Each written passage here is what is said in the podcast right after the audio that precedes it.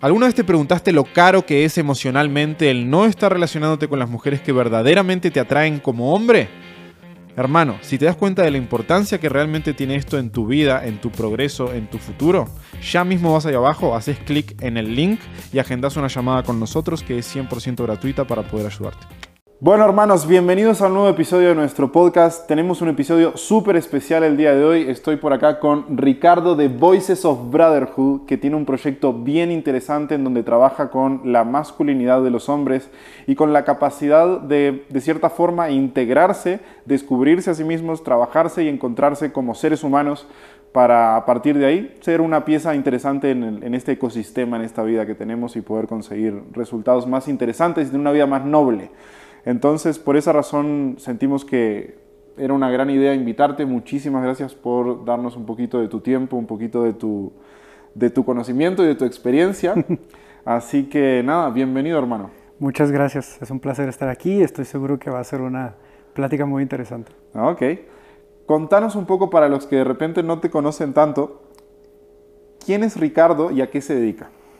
Bueno, Ricardo Rivera que es fundador y director del proyecto Voices of Brotherhood, se dedica a acompañar hombres y a crear espacios de acompañamiento, de hermandad, de empatía, de escucha, donde nosotros como hombres podamos abrirnos, no solo emocionalmente, sino también a ser apoyados por otros hombres en nuestros procesos, en nuestro proceso personal de crecimiento, de autodescubrimiento, que no vayamos solos por ese camino, sino que podamos rebotar ideas y con este espacio poder potenciar ese proceso, que nos ayude a no estancarnos en, tantos espacios que muchas veces nos estancamos cuando estamos solos. Ajá. Hace un ratito fuera de cámaras me compartías un poco como tu historia de, cómo llegaste ahí y a mí se me hizo bien interesante, bien noble, sobre todo por el hecho de que medio que comparto esa historia y sé que muchos de nuestros oyentes también comparten esa historia de cierta manera. No sé si, si te gustaría contarnos un poco cómo llegaste a dedicarte a lo que te dedicas. Claro, pues como te decía, pasó a través de una ruptura amorosa en la que fui totalmente el responsable. No, estaba teniendo ciertos hábitos y ciertas actitudes que estaban haciendo mucho daño, tanto a mí mismo como a mi pareja. Eh, en esa última relación, y para que te des una idea, y todos los que escuchan, di, estuve en una situación en la que fui infiel 14 veces con mi pareja y las conté. Y solo me atrapó en la última. Okay. En esa última fue suficiente para que la relación terminara y todo se viniera abajo. Y lo menciono y toco esta parte porque me pareció de lo más hipócrita de mi parte, pero a la vez importante darme cuenta cómo solo una de esas decisiones que tomé era suficiente para hacerle un daño tan fuerte a alguien más y que se me, que me explotó en la cara y me rebotó de alguna forma, que caí en mi primer etapa depresiva en mi vida, una, al menos de las que recuerdo. Esta fue potente, fue muy profunda y muy difícil, al grado de no recordar por qué yo hacía lo que hacía si ella no estaba. Así que fue un, yo tenía hábitos que estaban haciendo daño y que me estaban haciendo daño a mí pero aparte me fui dando cuenta a través de ese proceso que todo mi universo estaba rodeando a esta persona, a mi pareja, estaba dependiendo de esa persona y que no tenía yo algo propio, que mi universo no era mío, era de alguien más. Así que ahí fue donde empezó ese proceso, donde dije, esto no me está haciendo bien, esto no le está haciendo bien a las personas que me rodean, sobre todo a las que yo amo, ¿cómo puedo mejorar? ¿Cómo puedo trabajar en ello? Ajá. Y a partir de ahí, ¿cuáles sentís que fueron los pasos que fuiste dando que te llevaron como a este descubrimiento? Ya, el primer paso, creo que un paso cero tal vez, fue reconocer que algo estaba mal, que algo no estaba funcionando, que algo me estaba haciendo daño. Y ahora sí, después del primer paso o del paso cero, el paso uno fue preguntarme qué es eso que está mal. ¿Qué es lo que no está funcionando? A mirarte al espejo y decir, ¿en qué la estoy cagando? ¿En qué no me está yendo muy bien? ¿En qué estoy tomando decisiones desde una postura tal vez inmadura, tal vez insegura, tal vez que no está poniendo sobre la mesa lo que va a impactar a otras personas o lo que me va a impactar a mí de alguna forma y que estoy tomando solo decisiones por tomarlas en lugar de llevar mi conciencia y mi identidad propia hacia el porqué de esas decisiones. Así que a lo que voy con eso es, las primeras preguntas que me empecé a hacer es, ¿quién soy y a dónde voy? dije, si no tengo claro ni quién soy, ni a dónde voy, ¿cómo puedo saber qué camino tomar? O qué decisiones tomar que me lleven hacia donde yo quiero ir o hacia quien yo quiero ser, en caso de que quien soy ahora no me sea suficiente y quiera mejorar ese ser que soy. Así que esas fueron las primeras preguntas y no son cualquier pregunta, ¿no? Son preguntas pesadas que me costaron muchísimo y que fue justamente el inicio de este proyecto. Las preguntas quién soy y a dónde voy. Ajá. Y creo que tiene mucha relevancia con el hecho de que, a ver si vos compartís porque de repente es mi sensación y, puede que no, que, que esté, me anda fuera del tarro como se dice en Uruguay. Pero mi sensación, lo que estoy sintiendo al día de hoy de, los hombres en general, es que, es que se sienten absurdamente solos. Y sin ningún tipo de contención y sin ningún tipo de mano a quien acudir. Y, fíjate esto, el otro día estaba leyendo, ahora se hizo muy viral este chico, el, Andrew Tatum, dice, y una de las cosas que él compartía es que él se hizo rico a través de una empresa como de webcamers. Básicamente tenía un montón de mujeres haciendo webcam y había hombres que pagaban por ese servicio. Y no, no, tengo nada en contra del modelo de negocio en sí, o sea, me, me vale verga, o sea, cada uno es responsable de lo que hace. Pero el punto es, esos hombres estaban pagando millonadas, o sea, estamos hablando de empresas que facturaban más de medio millón de dólares mensual. Estaban pagando millonadas por ver a una chica y hablar con ella. O sea, no era que estuvieran ni desnudas ni que estuviesen haciendo ningún tipo de... No, no, no, era la conversación. Y a los hombres les interesaba hablar sobre la Segunda Guerra Mundial. Y les interesaba... Y vos decís... ¿Qué está pasando? ¿Qué, ¿Qué está pasando que estos hombres no encuentran un espacio para poder conversar de los temas que genuinamente les interesan? Porque al final eso es lo que a los tipos genuinamente les interesaba discutir y charlar, al punto de que tienen que pagarle a una desconocida que está quién sabe dónde en otra parte del mundo y que jamás van a conocer en persona, para poder tener esa plática. Es como, eso es la punta del iceberg, ¿ok? Si esto está ocurriendo y hay una industria multimillonaria sobre eso, ¿qué hay debajo? Sí, y eso resuena muchísimo con una de las frases que más escucho cuando un hombre se conecta por primera vez en nuestros círculos de hombres, en estos espacios que generamos para poder contener, compartir, apoyar, etc. La frase que más se escucha al terminar el círculo es, nunca había estado en un espacio donde realmente pudiera decir lo que pienso y siento y que otros hombres me pudieran apoyar. Y ni siquiera otros hombres, y que otras personas, me pudieran apoyar y escuchar de una forma tan presente.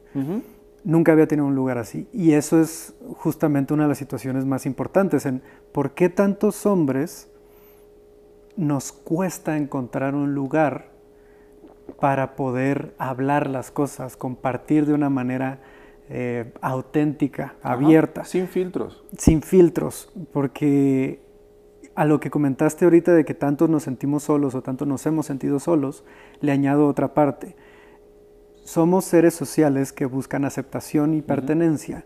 Si esa es nuestra base en esa pirámide de, de Maslow de supervivencia, de sentirnos pertenecientes y aceptados, lo que vamos a buscar es los cues, las pistas, esos cómo ser aceptado por las demás personas. Y si todo tu entorno te está diciendo que tienes que hacer esto y el otro, y tienes que hacer esto y el otro, y, te está dando un modelo de hombre y un modelo de persona que te limita a ti mismo, lo que vas a buscar es limitarte, incluso hasta cerrarte. En función de agradar. En función y, de agradar y, pertenecer en una sociedad que, que está la gente mata por pertenencia. Exacto. Y entonces nos preguntamos, ¿cómo es que tanto nos sentimos solos? Bueno, todo el tiempo hemos estado fingiendo o intentando ser algo que no somos realmente. Y cuando somos aceptados finalmente, están aceptando esa carcasa, no a nosotros. Están aceptando lo que no es. Exactamente. Ese es un pedo. Es un pedo uno de los trabajos más complejos que nosotros tenemos, nosotros tenemos una mentoría y en esa mentoría uno de los trabajos más complejos que tenemos es quitarle a los hombres las máscaras, porque parten de la percepción de, a ver, toda la vida mi familia, mis tíos, mis amigos, compañeros de clase, etcétera, me han dicho que el hombre tiene que ser así, o me han subcomunicado a través de su comportamiento, que el hombre tiene que ser así y así, y eso es construir una máscara. El problema de construir esa máscara es que cuando vas allá afuera vas a terminar empatizando con la gente que coincida con esa máscara, que en la inmensa mayoría de los casos es hasta opuesto a lo que hay debajo. Exacto. Entonces terminas rodeándote de un montón de gente de mierda, como me pasó a mí, como le ha pasado a un montón de hombres, justamente por estar operando desde una energía y desde una esencia que no es propia, que es fingida. Y eso sale muy caro, porque cuando lo multiplicas por años, resulta que todas las amistades y todos los vínculos que tenés no sirven un carajo. Exacto. Y ahí es donde se vuelve lo más problemático. Cuando tienes tantos años fingiendo algo que no eres, empiezas a creer que eres eso. Ajá. Y empieza, empieza, si bien nunca ese proceso envuelve a tu verdadero ser, no, al menos desde la psicología y desde enseñanzas como las de Carl Jung, dice, no, no se termina esa máscara de cubrirte jamás porque eres demasiado grande para que te cubra, pero sí te confunde a cierto grado que ya ni siquiera recuerdas quién eres y necesitas llevar un proceso. Jung le decía la individuación, encontrar a tu propio individuo, de ir quitando todo eso de encima. A mí me encanta la analogía de, igual que Miguel Ángel fue creando el David, ir quitando todo el material superfluo de una escultura. Toda la impureza. Exacto, todas esas impurezas para revelar la obra maestra que somos todos y cada uno de nosotros pero ese es un proceso súper doloroso, es ir quitando todo eso que me puso encima, esa botarga, esa máscara, esa identidad falsa para poder agradar a otros. Cuesta y es un proceso difícil, pero es necesario realmente si queremos sentirnos satisfechos, pertenecientes, amados o suficientes para nosotros mismos. Y si queremos tener una vida con significado. Exacto. Olvídate quizás de, ser feliz hay una cosa que a mí siempre me ha llamado la atención. Eh, creo que vos también de repente se hizo un poco a, Jordan Peterson y demás. Y, es como la diferencia entre significado y felicidad, entendiendo que el significado es justamente lo que le da valor a tu existencia en el planeta y lo que a partir de ahí podemos llegar a um, impactar, a mejorar positivamente como lo que hay. Primero nuestra individualidad, luego nuestro círculo más cercano y quién sabe el día de mañana la comunidad toda, etc. Y cuando partimos de, de esa base, no es sostenible jamás desde una máscara porque vas a necesitar tu luz más grande y tu luz más grande solamente se encuentra en tu esencia liberada al 100%. Exacto. Entonces, al estar operando desde esa máscara o desde ese juicio de, ah, me dijeron que había que ser así o entendí que había que ser así o asá, en realidad estás limitando absolutamente todo tu potencial y la Tierra, el planeta, el contexto te está sufriendo. Es como, estamos sufriendo por tu máscara, por el hecho de que tu luz podría contribuir de, de, una forma tan noble, tan genuina, tan impactante que no que nos estamos perdiendo eso. Exacto. ¿Cuántos hombres hay afuera que tienen un valor tremendo, tienen una esencia tremenda, pero está súper limitada y no, no lo dejan como salir lo afuera? Muestras. Y sale caro. O sea, nos, como sociedad nos sale muy caro. Muy caro. Y es, y es lo que más se está necesitando hoy en día, y siempre. Pero hoy en día se está viendo más y más esta necesidad que tenemos como sociedad de encontrar la luz de muchos, de nosotros mismos. Y es lo que a través de esta pandemia y toda esta crisis se ha estado visibilizando un poco más. Es una purga. Es una purga y es un castigo de decir, vete allá a guardarte y, encerrarte para que te pongas a pensar en todo eso que para no que estás puedas estar liberando. presente contigo mismo. Exacto. O sea, realmente era de alguna forma y con todas las disculpas y todo el respeto a las personas que han sufrido esta pandemia muy fuertemente, algo necesario socialmente, en el sentido de necesitamos separarnos de todo ese vaivén del día a día tan superficial y automático que estamos llevando y enfrentarnos al cambio y a la incertidumbre para entonces buscar dentro y no afuera lo que somos realmente. Hay algo que menciona este, creo que era psicólogo, pero es un autor de varios libros, Robert Bly, que habla mucho desde la mitología y desde la psicología sobre el hombre. Y Robert Bly en su libro de Iron John, Juan de Hierro, que habla como del proceso del hombre y su maduración eh, desde una forma muy mitológica, habla de cómo el regalo más poderoso y profundo que un hombre va a dar a la sociedad y a su comunidad se encuentra en su herida. Porque la herida te dice dónde está lo más importante, lo que se te hace más importante a ti.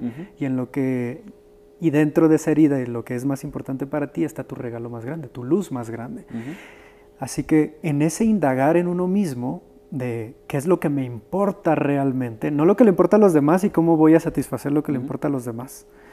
Lo que me importa a mí realmente se encuentra ese regalo en donde yo puedo encontrar que puedo contribuir a mi sociedad y donde voy a encontrar ese propósito de qué puedo hacer por otros que al mismo tiempo haga por mí, ¿no?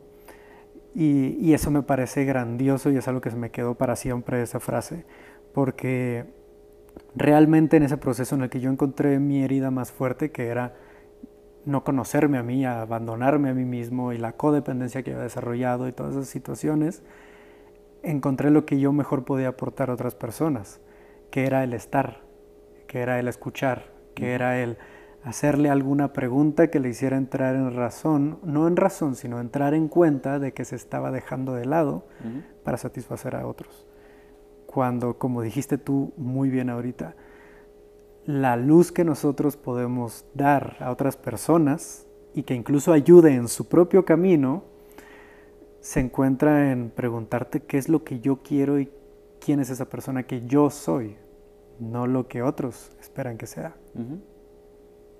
Coincido completamente, es como el camino del héroe. Exacto. Fíjense que una de las cosas que para mí ha sido más reveladoras, porque parto exactamente de esa herida, de, de repente una herida de, de rechazo, de, de, no aceptación o de insuficiencia, de no sentirme suficiente, explotó por el lado de las mujeres, porque era en aquel momento lo que a mí más me dolía, pero después me di cuenta de, verga, o sea, esta herida está en todos lados. O sea, no, no me siento suficiente para mis amigos, no me siento suficiente para mi familia, no me siento suficiente para mis compañeros de universidad, etc. Es como, ah, hay un patrón, o sea, no, es, no está aislado. Acá reventó porque eh, era donde la atención estaba más enfocada en ese momento. Pero a partir de ahí, cuando vos descubrís dónde está tu herida, qué es lo que te duele, qué es lo que realmente tenés que resolver como individuo para trascender y para convertirte en algo mejor, tu atención se va para ahí. Y por eso yo siempre les digo a, a, los chicos, presten muchísima atención a dónde se va su atención naturalmente. Sí. Es como cuando vas en tu día a día, pendejeando por la calle, lo que sea. Es como, ¿qué, qué cosas realmente te llaman la atención que dices, verga, te, te, paras a verlo o te paras a meditar o alguien dice algo y dices, me quedé con esa idea trabajando, pensándola, porque puede que ahí esté quizás alguna de las respuestas que le brinden mayor significado a tu vida. Es como aquello que, que internamente te resuena mucho, que cuando alguien habla de eso o lo menciona o lo ves en algún lado, simplemente no puedes hacer caso omiso. Exacto. Uh -huh. Es demasiado lo que te llama. Exacto, exacto. Te llama tanto, tan fuerte, que no es un llamado. Yeah. O sea, es, es, es, un, si lo vamos de una forma más espiritual, es un llamado. O sea, por algo eso te llama uh -huh. la atención. No es una... Partamos de la base de que quizás, o démosle el beneficio de la duda de que quizás no es una casualidad que eso te llame tanto la atención. Exacto. Y si le das el beneficio de la duda que quizás eso no es casualidad que te llame tanto la atención y exploras en profundidad por qué te llama tanto la atención y ves qué relevancia tiene con tu historia o con lo que vos has vivido dentro, verga, ahí, o en mi caso, ahí saltaron todas las respuestas. Exacto. Y ahí yo y ahí... no podía leer un libro, hermano, te lo juro. Me dormía leyendo un libro y pasé a leer libros enteros sin parar porque mi atención era tanta y mi disfrute del uh -huh. aprender y del descubrir y del entender todo lo mal que estaba haciendo antes, etcétera, era tan que mi atención no se iba. Sí. Y ahí está bien importante esto que mencionas porque esta parte de la atención es algo que estamos viviendo muy claramente hoy en día, sobre todo el tema de redes sociales. Ajá. Y cómo eso en el caso específico del hombre está afectando e impactando. Uh -huh. Porque nuestra atención, como dices, nos dice mucho de qué hay ahí adentro Exacto. y qué es lo que nos suena como lo que nos duele. Esa tensión puede estar de alguna forma infiltrada o puede estar eh, ¿cómo pudiera ser la palabra? Pudiera estar, no quiero decir una palabra como envenenada, uh -huh. pero sí de alguna forma infiltrada en el sentido de que hoy en día vivimos en una economía de la atención quien puede captar tu atención, ya sea gobierno, ya sea redes sociales, ya sea marcas, ya sea lo que sea. vas por la calle y ves mercadotecnia en todos lados. O sea, el punto es quién consigue más tu, tu, atención, quién puede captar mejor tu atención. Quien consiga mejor tu atención, quien capte la atención de más personas, y en este caso específico de hombres, va a tener el poder realmente, el verdadero poder de la sociedad, el verdadero poder de tomar decisiones pesadas en el que haya gente que lo siga y cree esa nueva cultura. Así que tanto en redes sociales como qué consumimos, como el tema de, y que he visto que también lo llegas a trabajar, el tema de la pornografía, el tema de estar siguiendo, a, en el caso de, de, hombres heterosexuales, a mujeres que todo el tiempo están en bikini, haciendo bailes y demás, o personas que están simplemente consumiendo y poniendo atención a temas que tal vez no le están nutriendo lo suficiente o no le están nutriendo en nada en absoluto, te dice que tu atención ha sido saboteada. Esa atención ha sido saboteada, en inglés le dicen el hijack, ¿no? Ha sido saboteada, la, la tiene algo que no te nutre. Y eso a lo que verdaderamente capta tu atención está siendo abandonado. Y esa es una de las partes también importantes de poner atención aquí, de, y otra vez no, hablo de la atención, de en el proceso de un hombre necesitamos darnos cuenta de si nuestra atención está realmente en lo que queremos y lo que nos nutre o está saboteada por algo más que nos está llevando a un ciclo autodestructivo. Ajá. Sí, es que es tanto el bombardeo que tenemos al día de hoy y la gente sabe exactamente con qué bombardear. O sea, las redes, las redes sociales funcionan de esa manera. El algoritmo intenta entender qué es lo que más te retiene ahí. Y si lo que más te retiene son mujeres en bikini, te va a estar mostrando eso de una forma fuertísima y si lo que más te retiene son autos, te va a estar mostrando eso y, así funciona, es cómo funciona el algoritmo. Y a partir de ahí, ¿qué opción tiene uno? Tiene que mantener el control.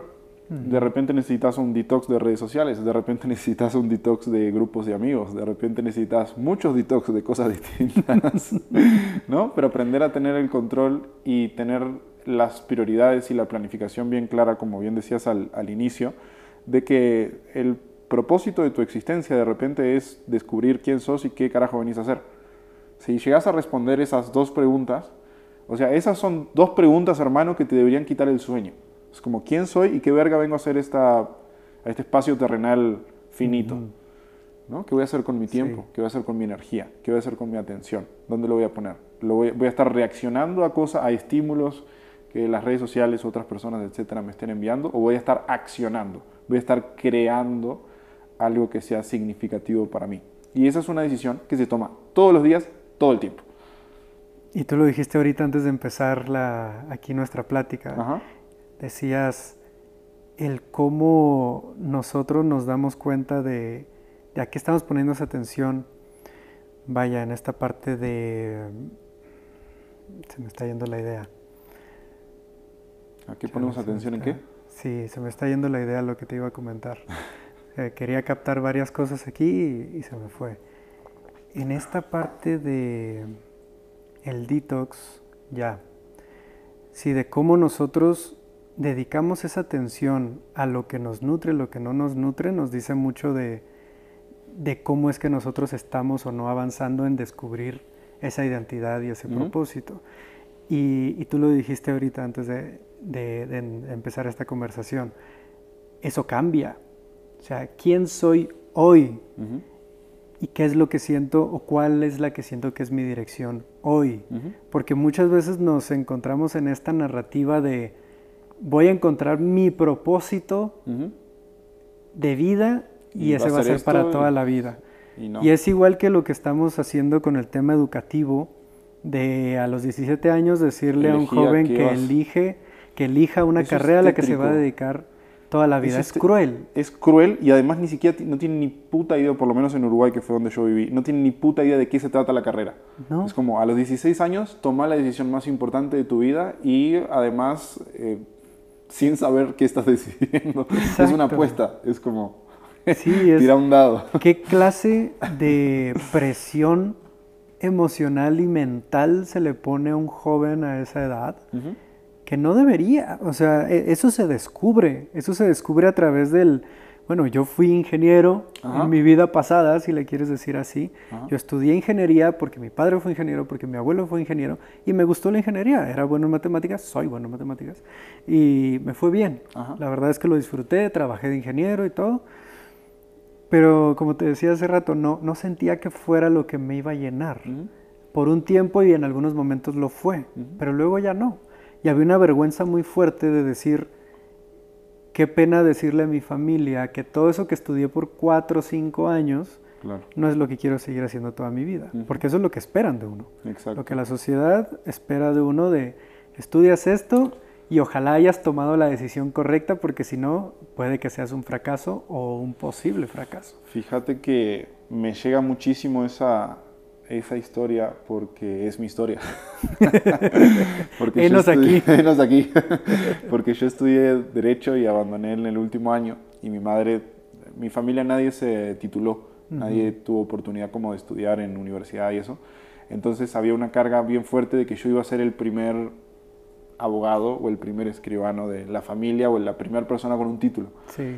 Y esa era, y mi madre diciéndole a todos los vecinos y la gente, ay, mi hijo en dos años se recibe, y, o en un año se recibe, y así.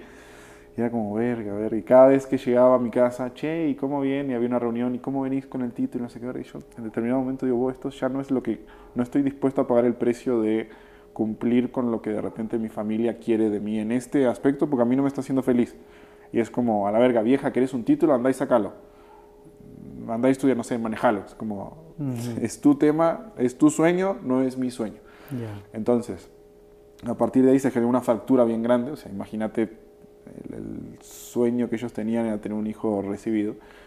Se generó una fractura. El, la segunda fractura grande se genera cuando le digo, ¿a qué me voy a dedicar?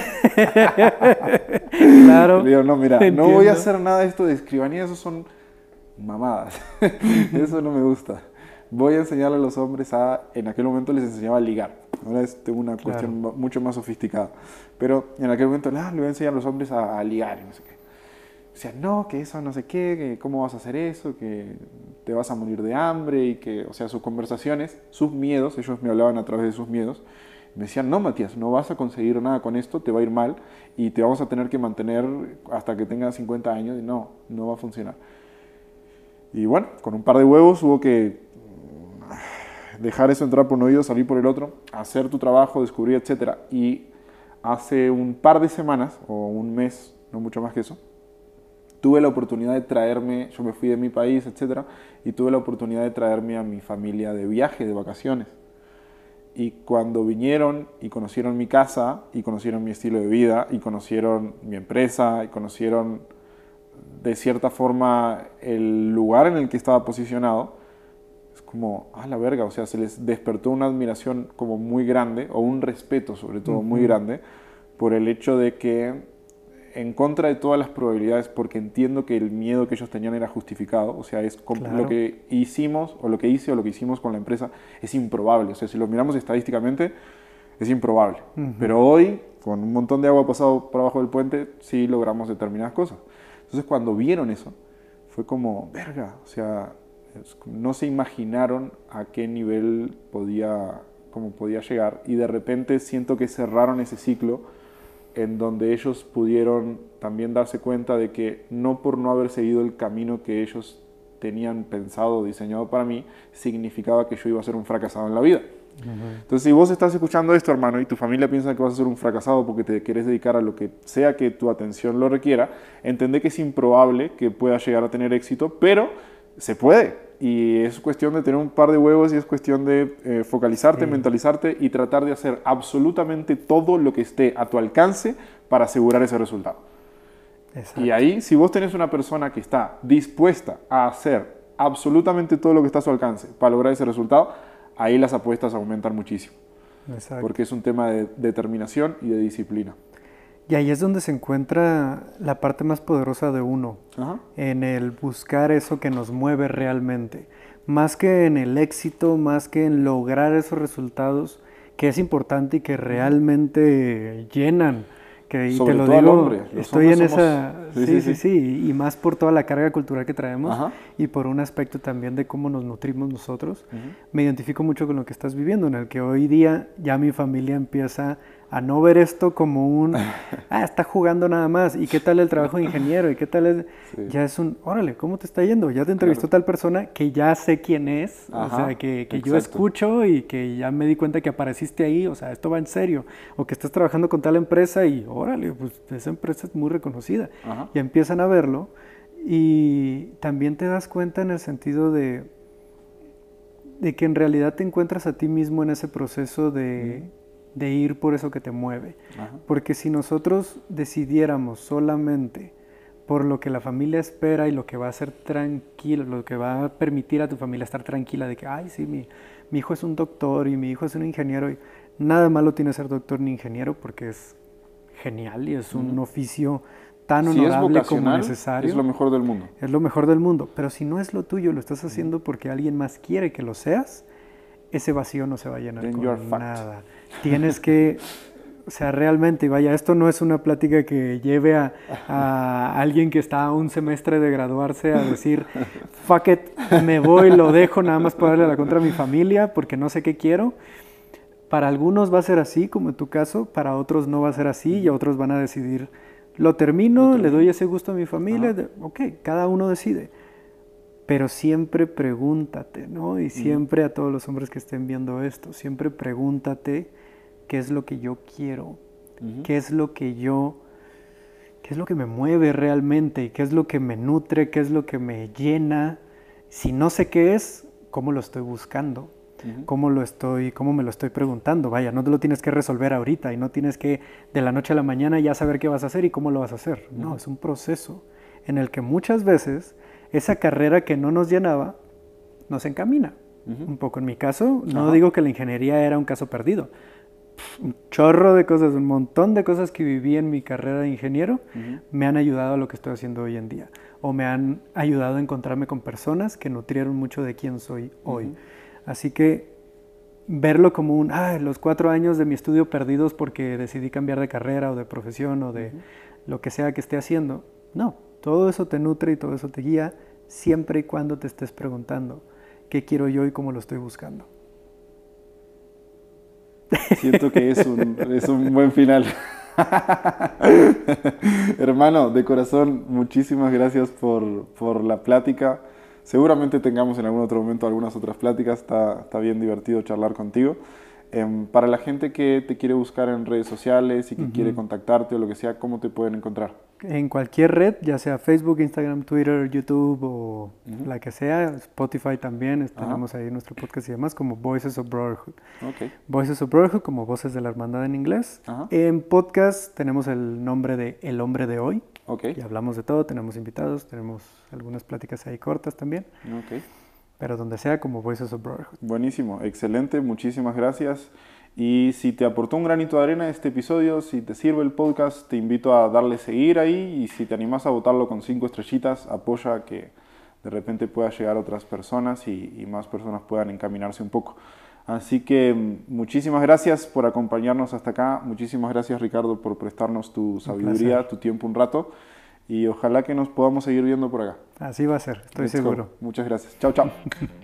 Basta de excusas, hermano. La vida tiene muchísimo más para darte de lo que posiblemente estés consiguiendo al día de hoy en materia de relaciones y de habilidades sociales. Es hora de que confíes en los expertos para brindarte un plan de acción de 8 pasos para conseguir 2 a 3 citas por semana con las mujeres que verdaderamente te interesan. Anda ya mismo ahí abajo y hace clic en el link para que te podamos apoyar. Let's go.